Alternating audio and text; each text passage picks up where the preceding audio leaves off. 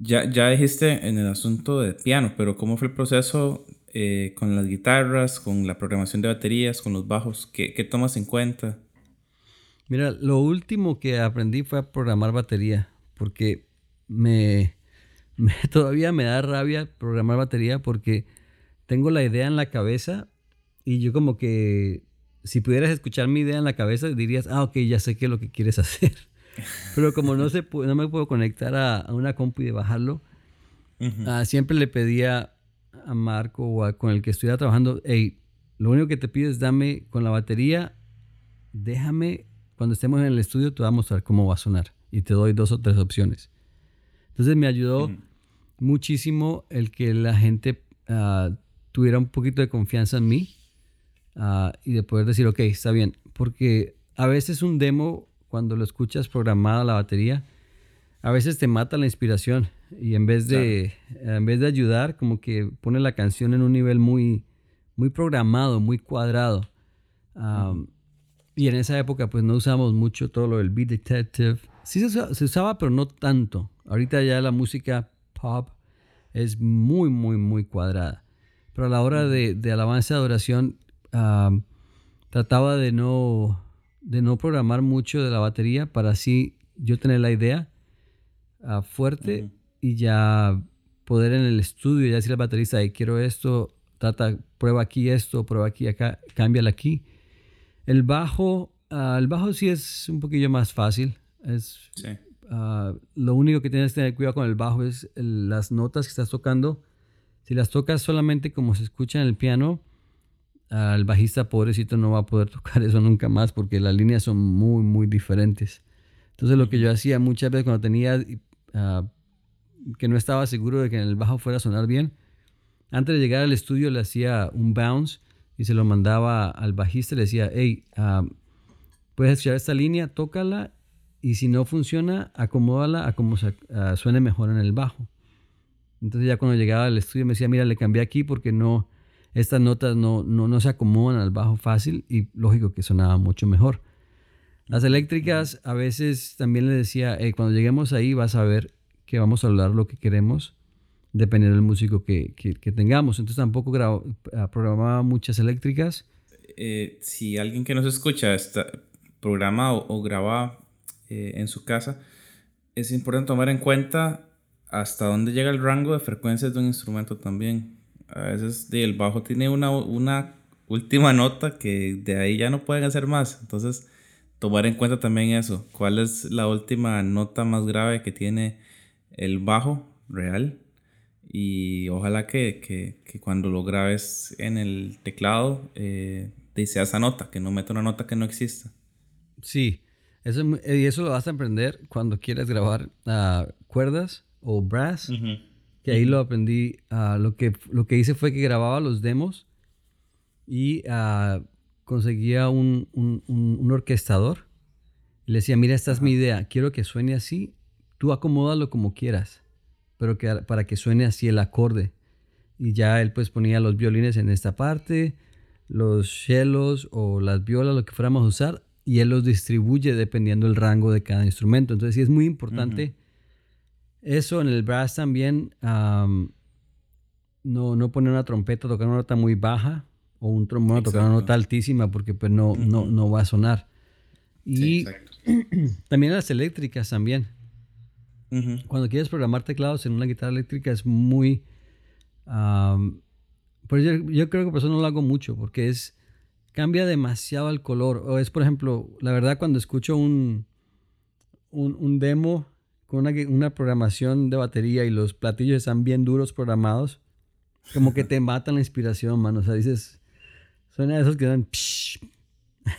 no te dan nada. Sí, sí, sí, sí, sí, sí, Entonces, mejor algo sencillo. Mejor, por ejemplo, cuando te hacer, quiero grabar, programar la, la, batería, programo solamente el, el, bombo, el redoblante. ¿Usted le dicen redoblante o tarola? Sí, redoblante. Redoblante y algo de hi-hat y no más y ya el resto de cosas lo hacemos en el estudio. Entonces, sí es muy importante como que no, no enfocarte solamente en lo, en lo que suena bien en el teclado, en la compu, sino ser realista cómo lo vas a, a traducir o cómo la vas a implementar con el, instrumento real. y, y, a la hora de producir, ¿qué, qué consideraciones tomas con, al hecho de, de hacer melodías eh, de teclados o pianos versus guitarras eléctricas? ¿Cómo, cómo lo distribuyes? Depende mucho uh, de la banda para, para la que estés produciendo. Aún, por ejemplo, hemos ayudado a varias bandas que están empezando o grupos de la masa que están empezando y a veces quieren unas, unas uh, frases, unas líneas melódicas de piano súper difíciles o unas guitarras bien difíciles. Digo, mano, va a sonar muy bonito en el CD, pero a la hora que ustedes lo quieran tocar en vivo, no, no, o sea, no va a sonar como ustedes. Entonces, mejor hagamos cosas sencillas y poco a poco, ya cuando tú estés en el nivel uh, que lo puede hacer más complicado, ahí, ahí grabamos algo más complicado, pero no, siempre como que tratando de ser real al nivel de lo que tú, um, de lo que tú puedes hacer en vivo. Entonces, um, uh, sí, uh, igual, por ejemplo, si no tienes pianista en tu iglesia, perdón, no tienes pianista en tu iglesia, pero quieres que todas las canciones empiecen con piano, pues se va a escuchar raro, porque no uh vas a tocar mucha secuencia. Pero tienes, guitarra acústica también. Ajá, pero tienes dos guitarristas acústicos muy buenos. Bueno, vamos a, trabajar con la guitarra acústica para que suene bien y ah, que tú lo puedas sonar en vivo y que suene a lo que eres tú, no que suene, no nada más grabar un CD o producir un CD porque suena como todo el mundo está sonando ahorita. Trata de siempre ser honesto en, qué es lo que la persona, el artista o la banda es lo fuerte de ellos y cómo va a sonar bien a la hora de que lo quieran hacer en vivo, no solamente el CD, sino a la hora de en vivo. A veces uh, sobreproducimos demasiado y en vez de ayudar eso al artista o al grupo alabanza, lo que hace es que lo ponen en una caja de que no va a poder hacerlo en vivo. No, o sea, suena muy, muy diferente. Entonces, Ah, es mejor trabajar con, ah, aún por ejemplo, si la voz, si el rango de voz es bajo, está bien, bájale el tono a la canción, no hay ningún problema. Aunque todo el mundo, ah, es que todo el mundo canta ahorita alto, está bien, pero tú no eres todo el mundo. Bájale un poquito el tono, que quede bien a tu voz y así vas a lograr que cuando la cantes en vivo va a sonar bien, no va a sonar desafinado o que no es tu rango. Entonces, sí, es, es más a la hora de producir es más ser más realista en eso y en las canciones. ¿Por qué estás escribiendo canciones? ¿Para quién estás escribiendo canciones? Ah, y ahí te vas a dar cuenta si, una, si un CD o un álbum, una producción, ah, tiene el corazón correcto detrás de, de, eso o es nada más por querer hacer un CD nada más porque pues, quieres vender música o quieres entrar en la industria musical. Entonces ahí te, como productor, te, vas, te va a ayudar muchísimo a ir como que viendo las prioridades de cada, de cada persona o de cada artista.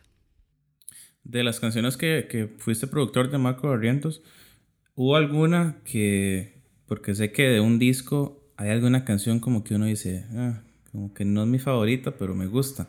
¿Hubo una de esas canciones que, que para, para, vos no era como la, la mejor, pero que a Marco le encantó?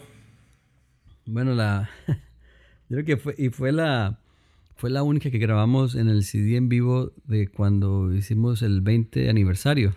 La de. Ajá. Y que aún el CD se llama como la canción Levántate y resplandece. Ajá. Ah, como que esa canción fue. Sí la escribí y como que dices. Eh", como dices tú, ¿no? Así como que. Ah, está bonito, pero no, no es como que dices estoy orgulloso de esta canción. Exacto, es que hay canciones, exacto, hay canciones, hay canciones que uno puede producir y que uno lo puede escuchar 20 veces y dice, qué clase de, obra que hice. Y hay otras como que uno dice, ah, está bonita, está, está, ahí está. Sí, y ese fue, esa fue, esa fue la historia de esa canción, Levántate y resplandece. Igual no íbamos a grabar ninguna nueva y teníamos todas las canciones así ya casi que escogidas. Eso, no sé si escuchabas el CD, pero fueron muchísimos medleys y fue, claro. fue una locura. Y al final estábamos ya como que viendo a la hora de, ya acercándonos a la, grabación, dijimos, ¿sabes qué? Si hace falta una canción que identifique el CD. Entonces yo le dije, ah, mira, aquí está esa canción. Y la, toqué y me dice, ah, perfecto, así está. Y que el, el CD se llama Levántate y resplandece y todo. Y así como que... Pero al mismo tiempo ves la, el, resultado de esa canción para la iglesia o para las personas en esa época y, y fue algo como que ayudó a que la, a la iglesia como que conectar, ¿no? Lo, lo, lo viejo con, con, la nueva generación y todo y como que es una canción que ha ayudado mucho a, a, hacerlo así y creo que la tradujeron, alguien la tradujo al inglés una vez y la grabaron algo de Integrity, no sé qué fue. Y cabal, así como decías tú, le digo, ya Becky, no puede ser, o sea, ¿por qué no escuchan esta canción que está mucho mejor? Eh, pero sí, esa, esa, fue una de las canciones que, tiene una historia más o menos así. Y, y, en el disco que grabaron, en el que está Osana, bueno, la primera pregunta es, ¿qué pensaste cuando grabaste Osana? Bueno, esa canción la escribimos con un amigo, ah, se llama Abel Cerda. Él también escribió la de Manda la lluvia, o no, pero Manda lluvia, no, Manda la lluvia. Manda lluvia. Ah, manda lluvia temprana y tardía. También la grabó Marco en ese CD. Un escritor muy, muy padre, muy bueno. Ah, y llegó una vez al estudio y estábamos viendo y me dice, mira, tengo esta idea de una canción. Y la tocó, le digo, ¿sabes qué? A ver, espérate. Y seguimos. estaba, estaba estudiando un poquito de todo lo que significa Osana y que la palabra Osana es usada en, ciertas partes de la Biblia, pero la, más, la que me, como que me tenía pensando en esos días era cuando Jesús entró a Jerusalén antes de, antes de que fuera crucificado y que todo el mundo le decía Osana, Osana al rey, Osana, Osana y decía, bueno, a veces usamos las palabras muy, muy a la ligera y esa misma gente que le estaba diciendo Osana al rey, en un par de días lo iba a crucificar. Y entonces como que esa palabra, y literalmente la palabra significa, es un grito de aleluya, es un grito de Osana, es como, yay, uh". entonces, no, perdón, estoy confundido, mano. Y mira, de una vez te digo, es un buen, un buen consejo que he aprendido, aprendí hace mucho tiempo. Si estás equivocado, está bien, acéptalo. Ah, o sea, no tiene nada de malo. El problema es si no, si no lo aceptas y te quedas con eso, dices, híjole, qué burro soy. Entonces, lo que esa es aleluya, perdón. Está hablando cuando escribimos, cantamos aleluya. Pero sana es como un, ah, una exaltación. Entonces, cuando él llegó, Abel llegó a la, a la oficina a escribir esa, esa canción, Ah, él no tenía esa palabra, entonces empezamos a escribir y ya le dije, ¿sabes qué? metamos esta uh, osana al rey, osana al rey, como que, que el rey venga, que el rey entre. Entonces así como fue cuando la empezamos a escribir y desde ese día que la, que la reescribimos, que la terminamos, ah, me gustó muchísimo. la verdad sí me gustó la canción, entonces como por eso le puse la, le dije, ay, mira, y si la guitarra eléctrica es algo así como que...